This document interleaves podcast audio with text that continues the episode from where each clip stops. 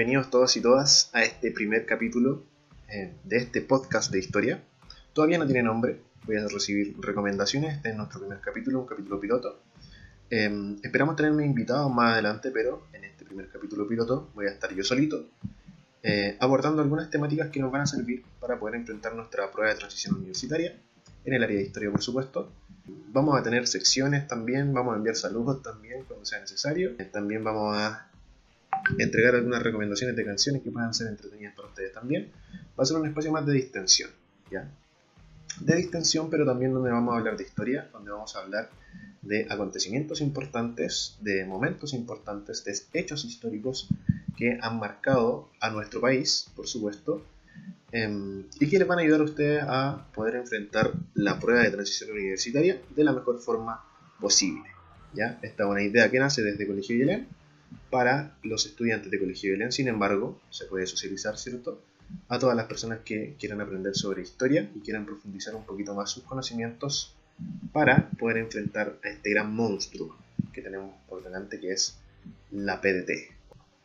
Para eso, vamos a tener que caracterizar, chiquillos, que después de la independencia, ¿cierto? De la independencia de Chile, que se firma en 1818, va a generarse un gran desafío para los políticos y para los dirigentes de la época.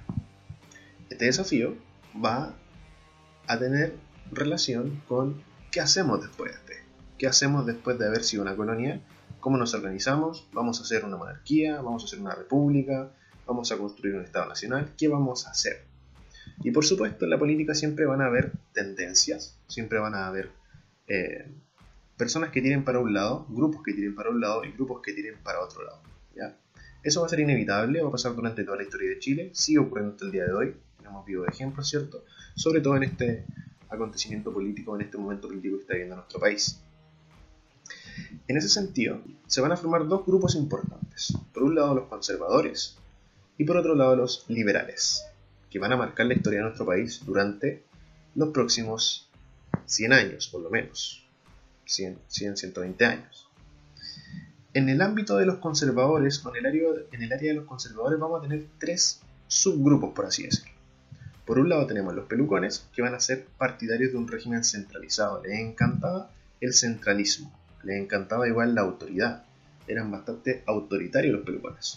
Dato, ¿por qué creen ustedes que se llamaban los pelucones? Bueno, porque se le asemejaban a estas grandes pelucas que también utilizaban en Europa y que a ellos les gustaba de alguna u otra forma poder utilizar también, poder copiar, digamos.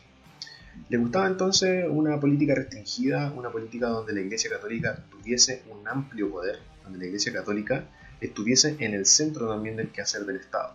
También teníamos en esa área los higienistas que iban a defender un gobierno fuerte, personalista, eh, y como bien dice su nombre, por supuesto, le encantaba Leonardo O'Higgins, por eso también tenía su definición como higienistas. Y por otro lado tenemos los estanqueros, los estanqueros van a ser como empresarios de la época, que querían un gobierno fuerte, autoritario también, eh, centralizado y que pusiera un orden.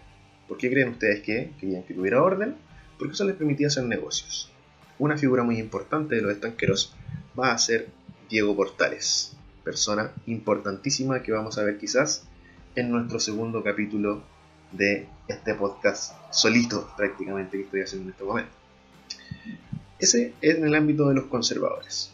Por otro lado vamos a tener los liberales. Los liberales van a tener dos subgrupos. El primero de ellos va a ser los pipiolos, ¿ya? Se le decían los pipiolos porque decían, mm, estos liberales son como niños que se hacen pipí prácticamente.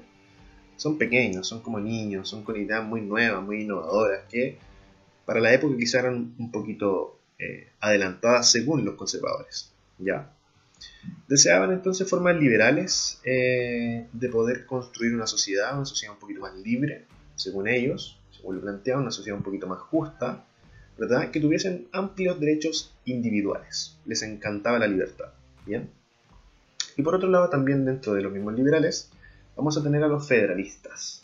Los federalistas les encantaba también la independencia, fueron de los que también participaron, por supuesto, en la independencia de nuestro país, y ellos proponían que el Estado, el nuevo Estado que se iba a construir, ¿cierto?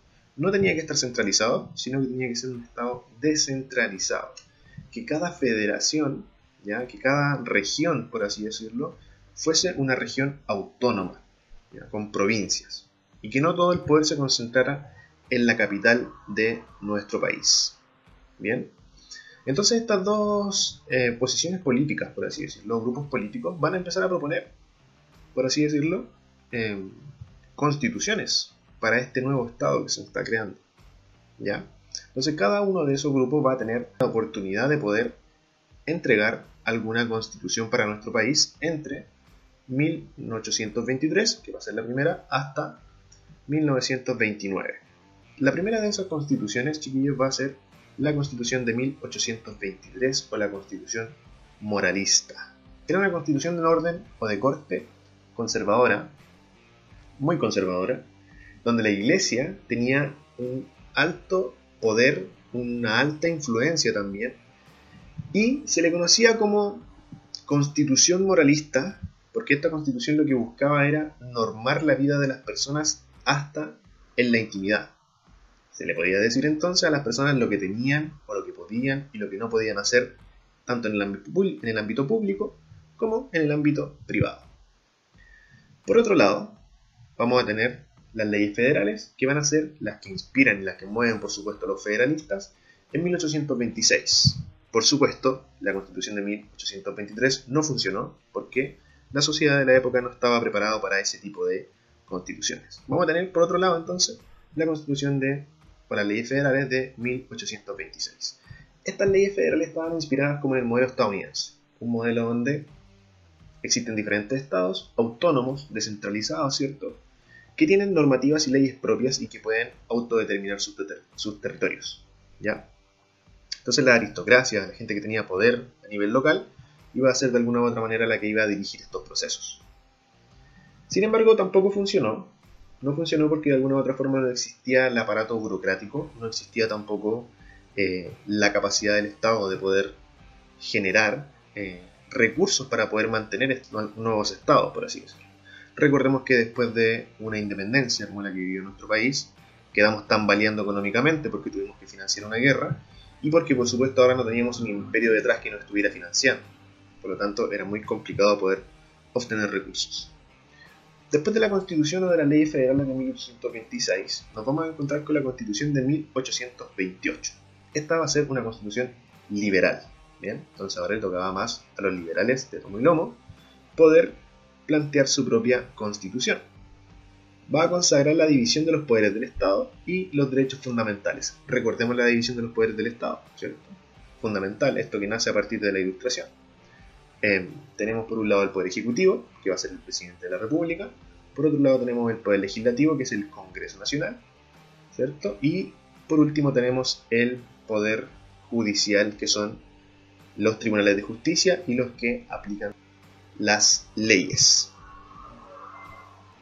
Sin embargo, por supuesto que estos grupos no se pusieron nunca de acuerdo, nunca les acomodó una constitución a uno a otro, no tenían la madurez política como para poder plantear una buena salida eh, a este conflicto, por lo tanto, va a desencadenar lamentablemente en los golpes, por así decirlo.